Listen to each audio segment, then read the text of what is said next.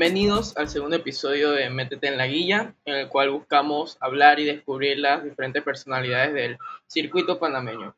En este segundo episodio vamos a contar con la participación de Augusto de León. Augusto está en segundo año de medicina en la Universidad de Panamá, participó en debate competitivo por cuatro años, donde tuvo experiencia como debatiente, juez y coach el año pasado fue el coordinador regional de COCLE y este año contribuye desde la coordinación académica de CNCD en ASPADE y muchas otras cosas más. Eh, buenas, gracias por invitarme. ok, esto. Queremos hablar con Augusto un poco sobre su, carrera en debate, también un poco sobre accesibilidad en debate, cómo podemos llevar debate a áreas un poco, eh, áreas en las cuales todavía no hemos penetrado, en las cuales todavía no hemos incursionado, eh, en debate. Y también queremos hablar, como siempre, un poco sobre su vida aparte de debate, sobre las cosas que les gustan hacer y, y cómo es su, su futuro. Eh, entonces, como que para preguntar y para que todas las personas que estén escuchando, como que conozcan un poco de, de Augusto en debate, eh, queremos preguntarte, Augusto, ¿por qué empezaste en debate? ¿Cómo te metiste al club? Bueno, en debate como tal inició porque, bueno, en el, cuando estaba en el colegio, más o menos para tercer año, creo yo, este, bueno, pues estaba hablando con amigos míos, casualmente con David y con otro amigo llamado Javier, y ellos me vendieron como, bueno, pues me hablaban mucho de lo que era el club de debate y me parecía como algo bien emocionante para hacer. Y entonces, bueno, ese año no entré, sino que entré el siguiente año y cuando inició vi que era como tema de argumentación y todo eso. Para ese entonces el, el San Agustín todavía iniciaba bastante común y en verdad en el momento me lo tripeaba. Con el tiempo cambió un poco mi opinión del tema, ya cambiado varias veces, pero bueno, eso es otra historia. Y después a debate competitivo como tal, surgió que al año siguiente en, el San Agustín tuvo su propio torneo y yo fui a, este, terminé participando con mi primer compañero, que también fue, es amigo mío, que era José Delgado.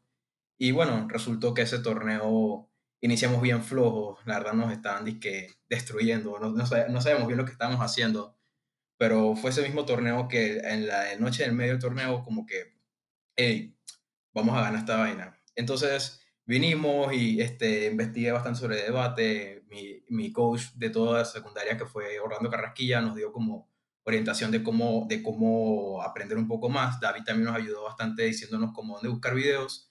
Y, y, bueno, pues esa, esa fue la noche como que en verdad me metí como en la guilla de debate competitivo y resultó que el día siguiente fuimos al torneo y necesitábamos ganar todas las rondas para poder ir a la final y ganamos todas las rondas y de hecho ganamos esa final. Y esa fue como mi primera experiencia con competitivo que, que medio mamarro con el tema de debate como tal.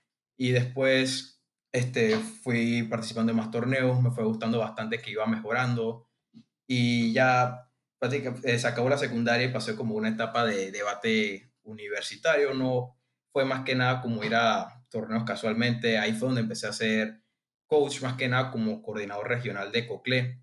Este, y participé en un torneo internacional con Orlando, que está aquí también. Y bueno, ahí básicamente fue como cuando fue la evolución de, de mi recorrido en debate y que fue pasando más como de participante a más como una orientación de coach.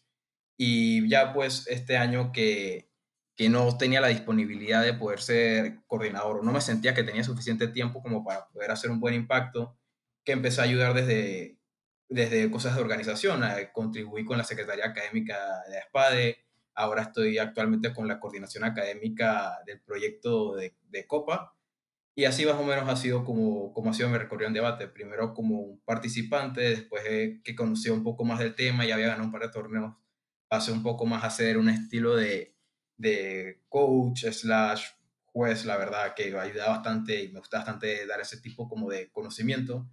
Y ya hoy en día ayudo más como en lo que es cosas de organización y ver cómo podemos hacer las cosas lo mejor posible para, para que más gente conozca el debate y tenga más acceso a, a los conocimientos como tal. Eso más o menos en resumen el debate. Bueno, Augusto, ahora y en verdad espero que no se escuche mucho la, la lluvia de fondo Ahora que entendemos un poco que, que, nos estás diciendo que tu rol ahora es como más de coach, de juez y de ayudar a organizar, y entendemos que pues por diversas cosas te has alejado un poco más de ese lado competitivo de la universidad, quisiéramos preguntarte como, ¿qué es eso de que lo que más extrañas de competir?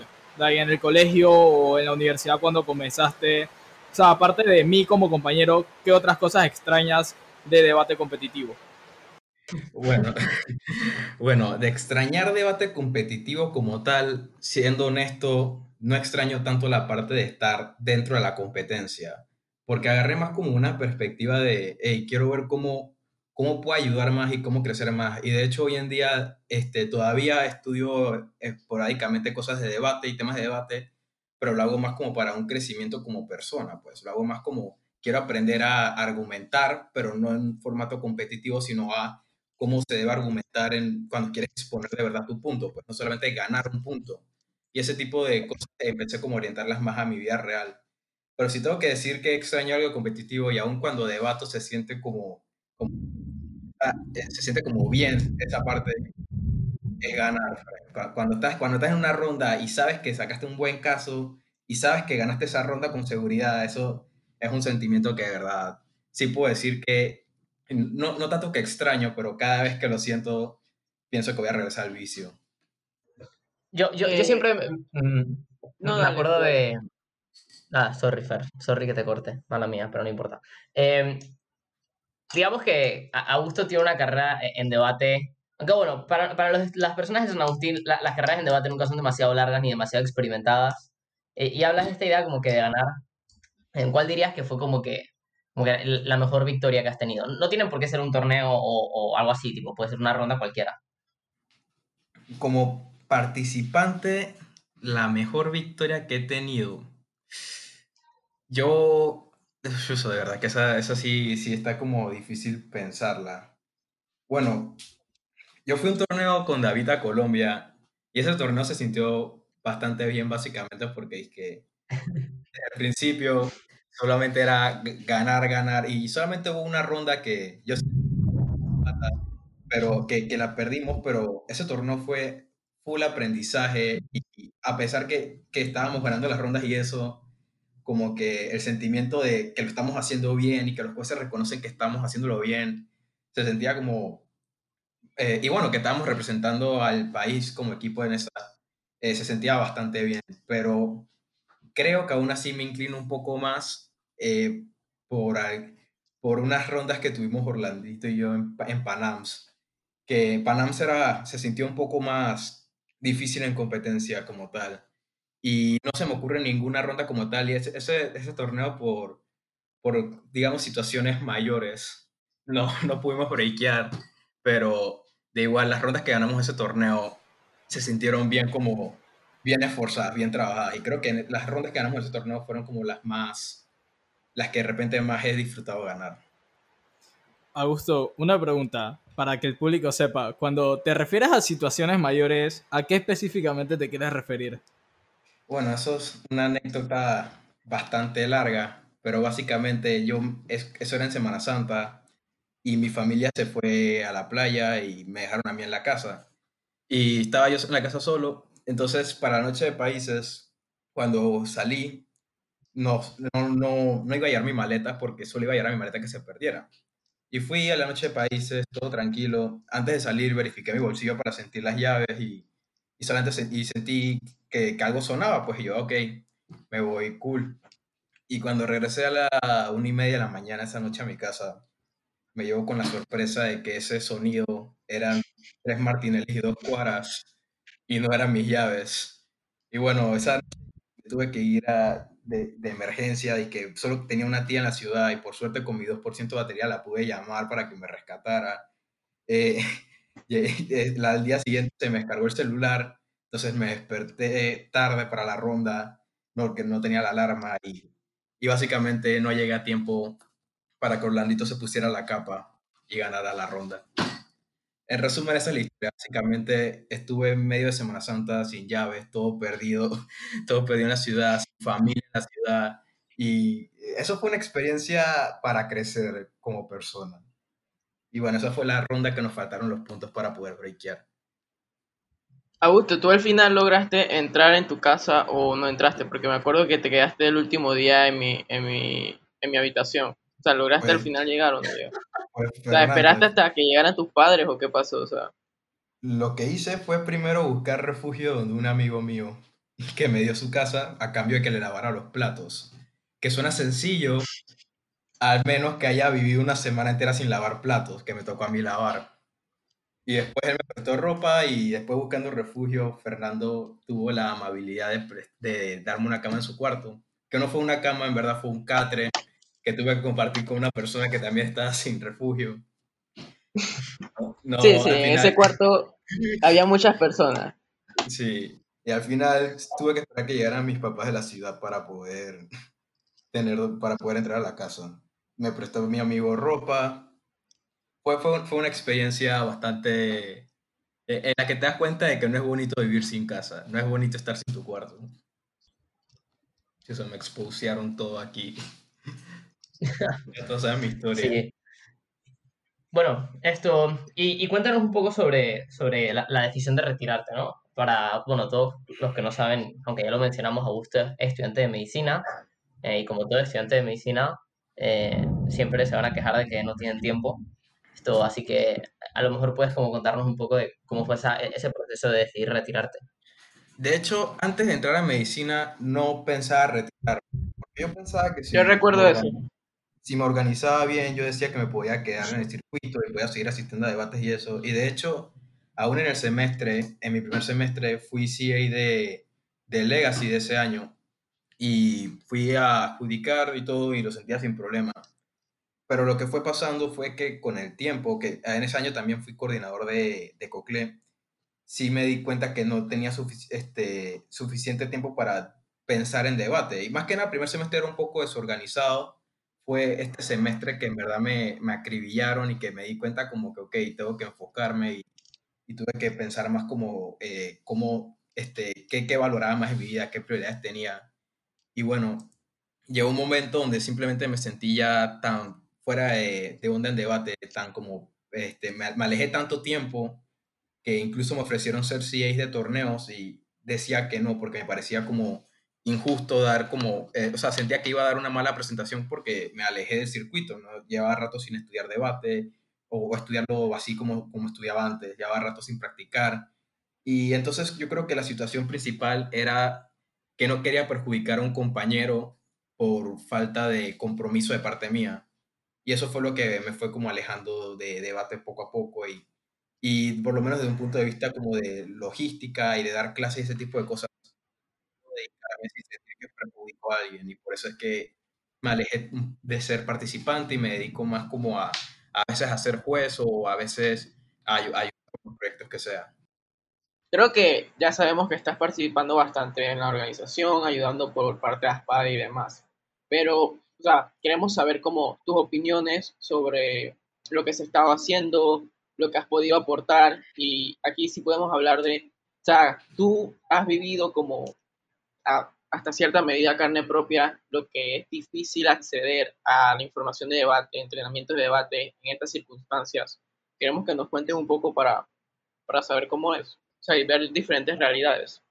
Ok, no, no, no entendí bien la pregunta sobre qué, por qué yo pienso que no hay accesibilidad a, a debate en general. Sí, o sea, como tu, tu parte y tu colaboración en, en, en ASPADE es intentar como darles esas herramientas, pero creo que una cosa se, se, puede decir como muy fácil de darlas y ya lo pueden hacer. O sea, ¿qué otras dificultades tú ves que no vemos las personas que estamos acá en la ciudad y debatimos todos los fines de semana en torneos y, demás? Ok, ok, ahora sí entiendo. Bueno, en verdad, el año, eh, yo tengo, por decirlo así, un regret, un arrepentimiento que tengo sobre cuando fui coordinador de COCLE y es que me dediqué mucho a, quiero hacerlos ganar copa, quiero sacar un buen equipo, a, en vez de pensar como cómo mejoro Cocle como tal. Y yo pensaba que si, lo, si les daba como todo el contenido que yo sentía que con eso podían ganar, recuerdo que mi enfoque era, les tengo que dar todas las herramientas para que puedan vencer a Panamá, porque era como el mayor, el mayor problema que, que, que podíamos enfrentarnos. Eh, Ah, cuando terminé mis módulos fue que me di cuenta que ese no era el enfoque que hubiera ayudado a Cocle como región, sino que un enfoque que hubiera ayudado a Cocle era como enseñarles a cómo ser una sociedad de debate. Yo creo que el tema es que a veces nosotros no entendemos cuál es la forma, qué es lo que ve un niño a la hora de meterse a, a debate, pues si, vende, si vendes debate como una simple competencia, eh, que siento que a veces pasa cuando se llevan proyectos a, a lugares donde no hay debate, una vez acaba la competencia no hay mucho que puedas explotar de debate. Y de hecho, mi enfoque en este año, que espero que lo pueda continuar el siguiente año, porque este año solamente empecé con cosas pequeñas, eh, es que no solamente se lleve el contenido de debate, sino que se enseña cómo ser una sociedad de debate. siento que es necesario que entre las escuelas haya un sentimiento de comunidad, de debate como hay en la ciudad, y no solamente como que yo tengo mi equipo para esta copa. Y bueno, cuando ahí empieza a haber una comunidad, empiezan a haber varias cosas, ¿no? Porque también hay una falta de, de accesibilidad a competencias. Todas las competencias son en la ciudad. Y bueno, siento que como la única forma de que verdad crezca este sentimiento de este, este, empieza a haber como crecimiento en general en todas las provincias en Panamá y que se pueda como llegar al mismo nivel que hay en la ciudad, es que dentro de ellas ellos puedan conseguir asesores también, que dentro de estas provincias ellos tengan opciones de competir. Y siento que esa es como la mayor dificultad que tienen, que no hay como, ni, ni este, no hay como esa comunidad donde apoyarse. Entonces, obviamente, si es como, asesores como, como escuela, conseguir dónde competir. Entonces, es como ese tema que veo que es el mayor problema de accesibilidad. Sí, o sea, yo, yo puedo compartir la opinión de Augusto en ese sentido. Creo que muchas veces uno llega a estas provincias, eh, a estas regiones, con deseos muy grandes de hacerlos ganar, de, de, poder verlos alzar la copa. Y, creo que también parte de una idea muy como personalista de que si los muchachos ganan copa, eso, eso me da mucha validación, eso me da como que mucho logro personal.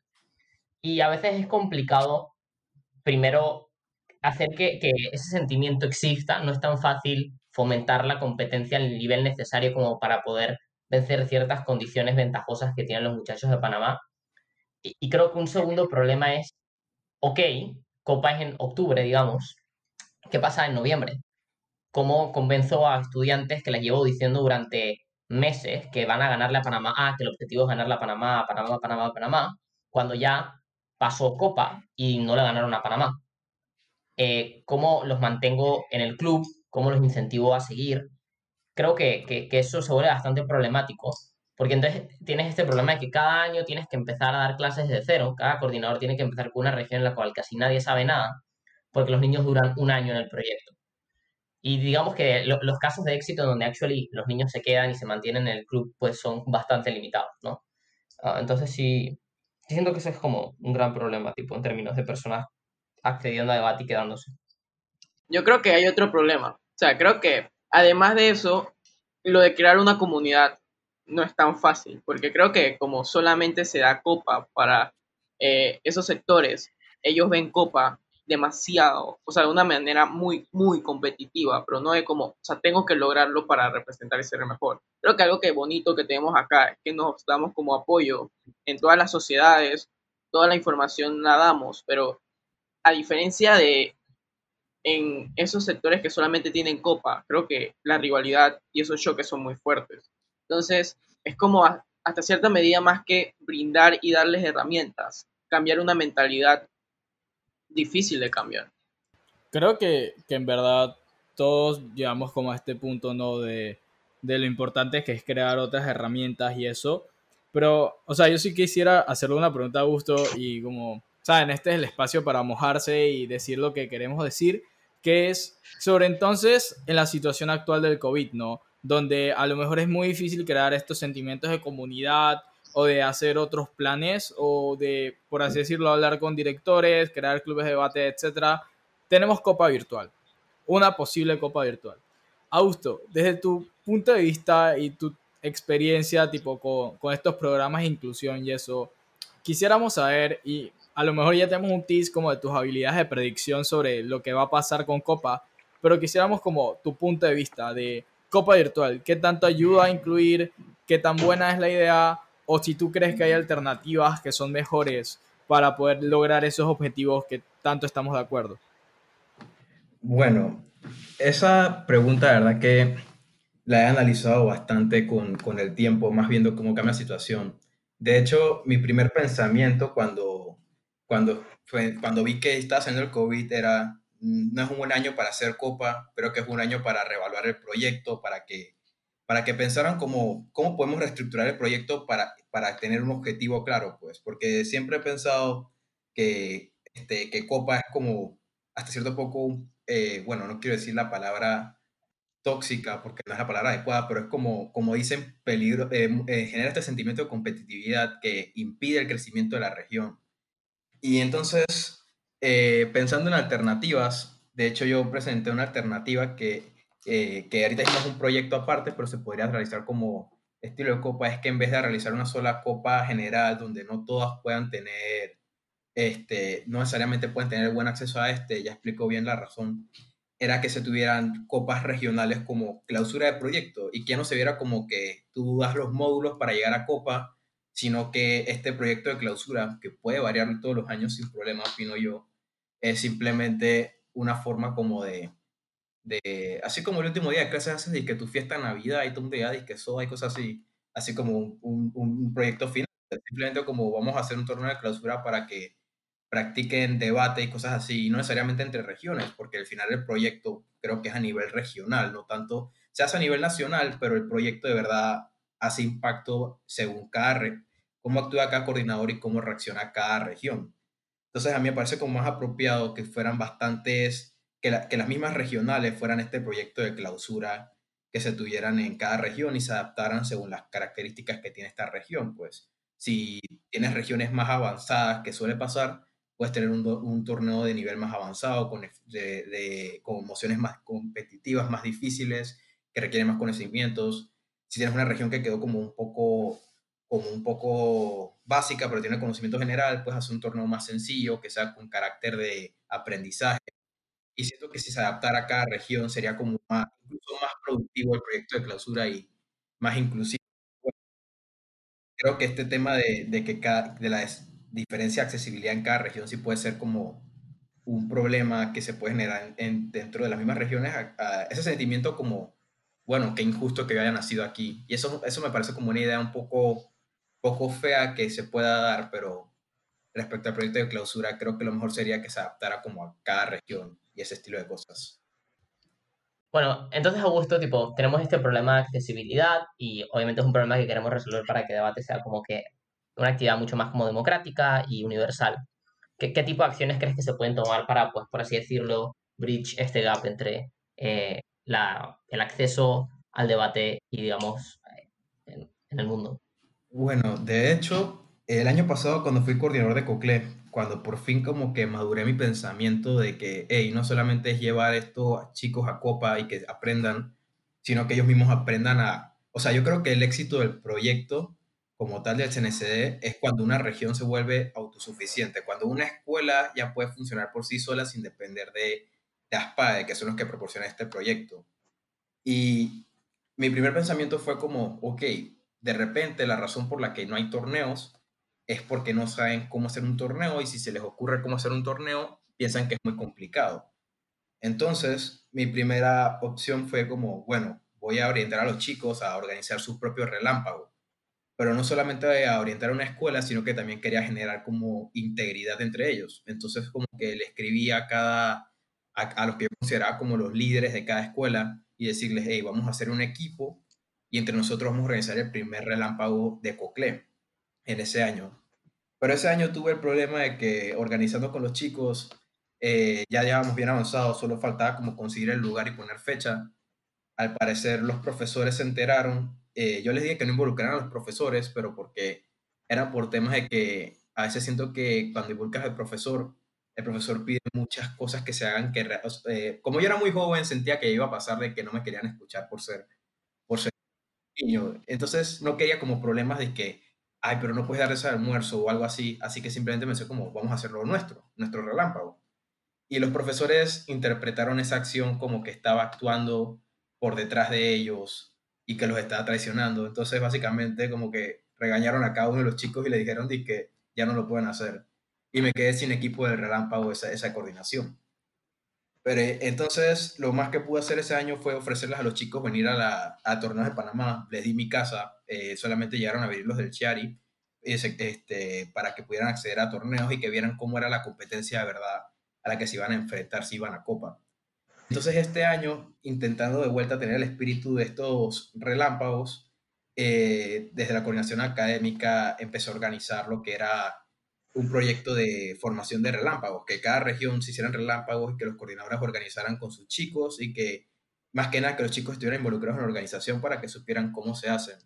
Y bueno, ese proyecto está en funcionamiento. El 8 de agosto tengo entendido que es el relámpago, el primer relámpago de provincias centrales. Eso me alegra bastante y por, por cuestiones de cómo han sido las clases virtuales que se han atrasado las cosas y ese estilo, eh, sí, sí, no es que se van a poder hacer relámpagos en todas las regiones, pero creo que el hecho de que ya en, creo que el de provincias centrales es Coclé, Veraguas, Herrera y Los Santos, si no me equivoco, con el hecho de que esos chicos ya aprenden de ya a por lo menos la base de hacer un torneo y a, a trabajar en equipo, creo que ya es como un avance grande a, a, es algo que no se tenía antes y creo que, y estoy la verdad bien orgulloso por ese tema y espero el próximo año poder realizar el proyecto con más tiempo y mejor organización para que se haga de mejor manera.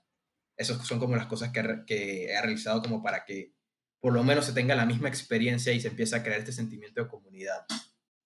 Augusto, una pregunta, y ya hablando sobre como los proyectos que tienes en mente y eso, ya a futuro, como entendemos que estás en medicina y que la carrera se vuelve más dura, eh, y entendemos también que estás en la coordinación académica y que pues tienes esta intención de a lo mejor continuar con esos proyectos. ¿Tienes alguna visión así a largo plazo de un proyecto que tú digas que, ok, quiero hacer esto, no sé, quiero desarrollar una agrupación de debate de COCLE, lo que sea? ¿Pero tienes algo así en mente o tú crees que a lo mejor es un poco más difícil ahora con, con esto de tener menos tiempo cada vez?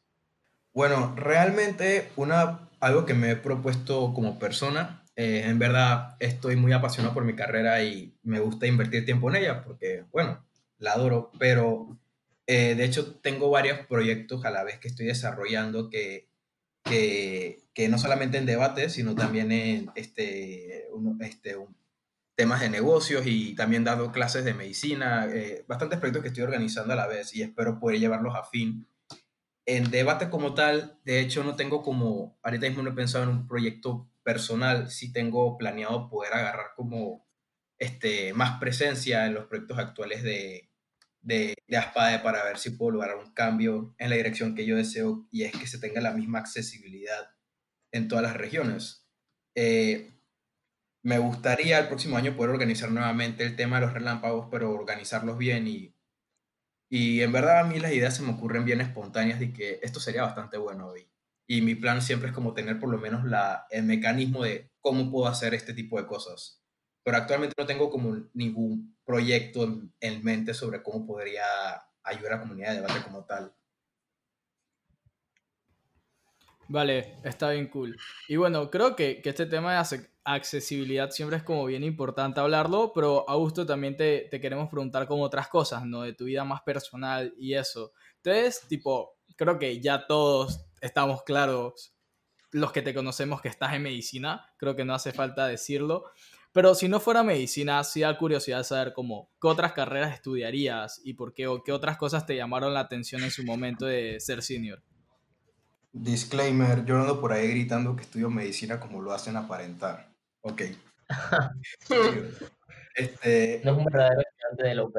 En verdad, en verdad, en verdad, a la hora de graduarme tenía todas las opciones del mundo en la mano. No sabía qué quería estudiar y de hecho en un momento incluso eh, entrando en confusión, pensando que debate era derecho, casi entro a estudiar derecho.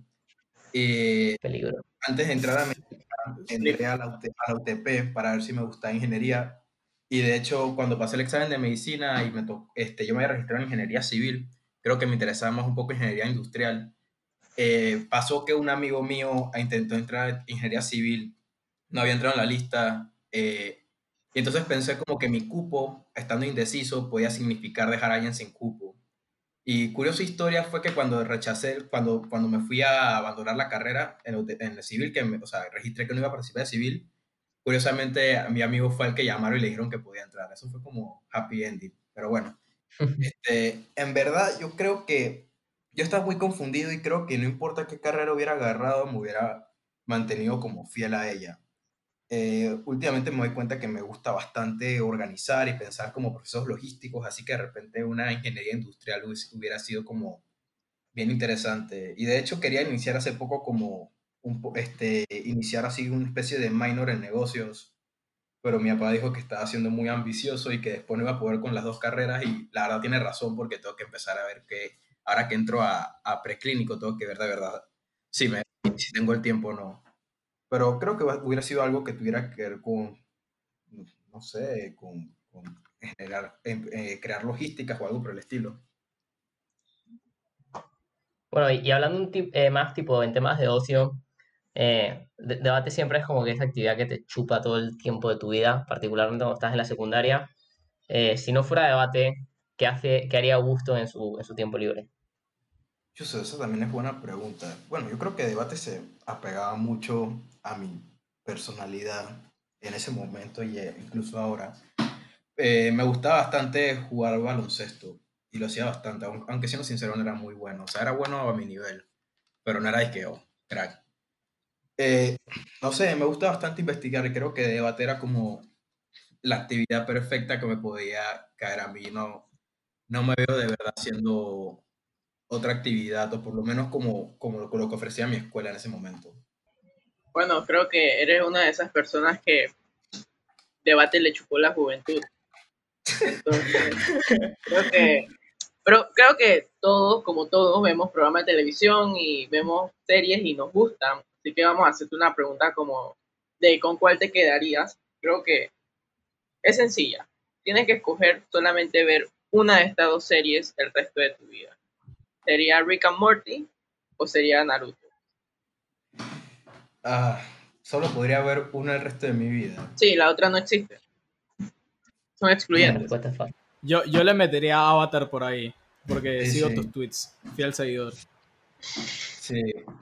En verdad, No, no, esa, esa la ponen fácil, sin avatar. Rick and Morty o Naruto. Ambas, O sea, la- ambas Oye, Naruto, Naruto recién lo estoy comenzando, pero aún así, a pesar de que me gusta muchísimo Rick and en Naruto hay como más historia como tal, hay mucho como crecimiento de historia. En Rick and es como eh, muy episodios como, ok, te, te ríes, ves, como cosas de parodia y eso, pero siento que en Naruto como que pues, tienes más cosas que apreciar, es una historia mucho más elaborada, mucho, te, te da mucho más de qué hablar, de me quedaría con Naruto. Nice, nice, otaku. Honestamente, o sea, me- esto me es un hot take, pero sorry por quien se queda con Rick and Morty. O sea, sorry. Sí. Listo, David, ya le tiraste hate al podcast. Gracias. Nos van a Bueno, cancelar. Hermano, Porque nos van a el, cancelar. Adult, Adult no va a escuchar y no va a votar. hermano, el hate te hace trending, tienes que meterle mente. Exacto, hermano. No, es que no sabes cuál es la estrategia de marketing. O sea, primero nos tienen que hatear, luego nos amarán, Tienes que decir algo que, que genere mucha controversia para que te miren y sepan quién eres. El segundo paso es crearte un Twitter y empezar a hacer comentarios trending. Augusto, y ahí, y ahí hablando de Twitter, porque ya veo que lo usas mucho y, y que te gusta escribir bastante ahí. Si tuvieras que escoger una red social entre Twitter e Instagram, ¿con cuál te quedarías? Bro, Uh, en verdad no debería ser complejo y sé que todo el mundo diría que Instagram. Pero a mí me gusta demasiado Twitter. Yo disfruto demasiado Twitter, pero no sé, la gente lo usa demasiado tóxico. La gente lo usa como para lanzar hate por cosas así, todas tontas. Y que, a- a- o sea, si tú pones en el buscador de Twitter y que me cabrea, aparecen un millón de tweets. Yo lo uso más como algo chill, que don- donde están mis amigos. De hecho, no sirvo de otras cuentas que no sean amigos míos generalmente. Y solamente, no sé, me gusta bastante Twitter. Es como bien divertido. Ok, de nuevo me viste un hot take, pero Twitter es una pésima red social. Y todas las personas que, que me conocen saben que odio Twitter, así que no importa. Yo no, yo no la uso. Actually, yo no la Yo uso. lo uso para chilear. Twitter es un poco tóxico, o sea, Ojo, no es, no es un poco tóxico, es extremadamente tóxico. pero al menos en Instagram siento que, siento que, o sea, prefiero los bots de los comentarios de Instagram que la gente tóxica de Twitter. Tipo, o sea, en ese nivel siento que está la gente en Twitter. Pero bueno, Chao. Bueno, yo también me voy a tirar mi hot take. Yo creo que inclusive TikTok es mejor que Twitter. Más lo digo. no. espérate, espérate. que- nadie, Eh, ok, una aclaración muy importante, ni Fer, ni yo, y probablemente Augusto tampoco usamos TikTok. El único anormal que usa TikTok aquí es Orlando, que le gusta dar su Hermano. data al gobierno chino. Hermano, es que ustedes no saben, o sea, TikTok es demasiado bueno porque es como este Big Data de te recomiendo lo que quieres ver, pero a otro nivel, o sea, ahí es demasiado específico. Entonces Sí. mi feed está lleno de humor negro o de cosas funny, vainas para joder, entonces es demasiado gracioso y demasiado pretty TikTok. La única vaina es que ustedes, pues, ajá. Yo ayer me descargué TikTok y la verdad, No, por lo que voy, o sea, me parece bien gracioso. Lo único que es, repiten demasiado los mismos trends. Eso es Ah, como- sí, sí. pero, pero me parece, parece algo, el nuevo Vine, como le dicen.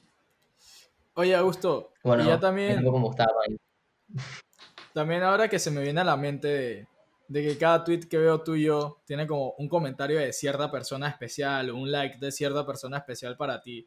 Sí nos gustaría como preguntarte un poquito, tipo esto de tener una relación con alguien que, que está activamente en debate, like, ¿cómo No, lo sientes? cringe. ¿Qué cosas buenas o qué, qué cosas malas Esta ves en ese tipo de relación?